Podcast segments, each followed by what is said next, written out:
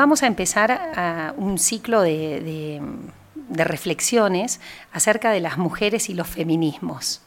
Mi nombre es Cecilia Sturla, soy profesora de filosofía y directora del Instituto de la Familia y la Vida Juan Pablo II de la UCASAL. Antes que nada, hablar de la mujer es un tema complejo, es un tema hoy conflictivo.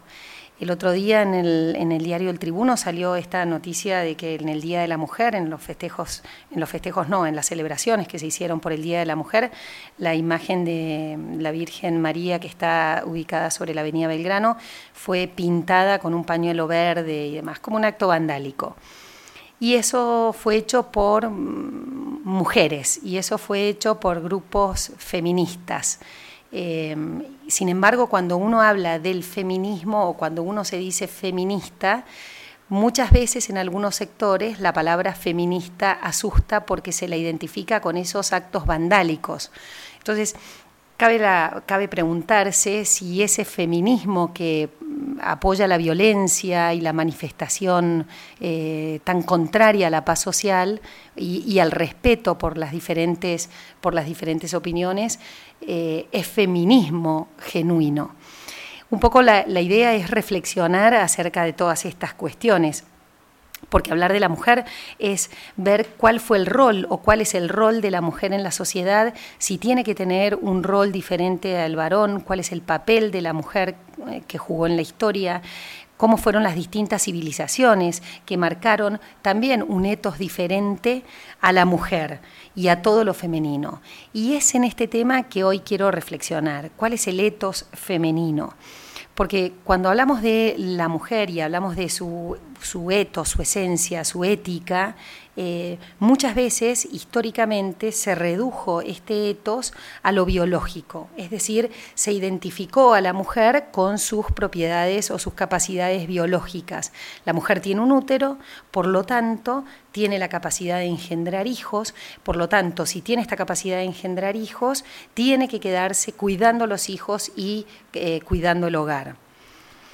Esto es un reduccionismo, porque esta capacidad, si bien es cierto que la mujer tiene un útero y tiene esta capacidad de tener hijos, reducir la mujer a la capacidad de tener hijos es limitarla de un grado que muchas veces se tradujo en la discriminación de la mujer en toda la esfera pública y se la se interpretó que la mujer al tener esta capacidad tenía que quedarse en el ámbito de lo privado y no interferir en lo público.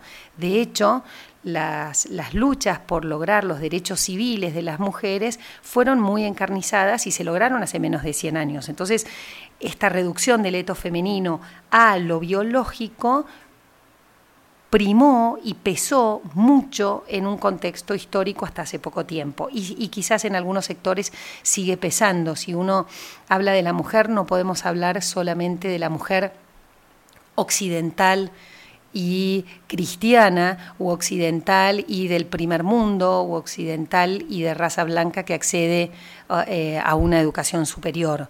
Eh, hay mujeres, por ejemplo, que se la sigue reduciendo, desde el etos biológico se la sigue reduciendo. Hay países, por ejemplo, como en África, como en la India, en que existen y son permitidas, y, muchas veces por las mismas mujeres, las ablaciones genitales, por ejemplo. Entonces esto marca que es muy peligroso reducir el plano biológico, o sea, que la mujer tenga en su biología la condición y lo que está posibilitado a hacer. Eh, otro reduccionismo del etos de la mujer es la idealización de lo femenino. ¿Qué es la mujer? Esta exaltación de las virtudes maternales de la mujer también puede ir en desmedro de lo femenino. Esto lo vamos a ver en la próxima vez que nos juntemos.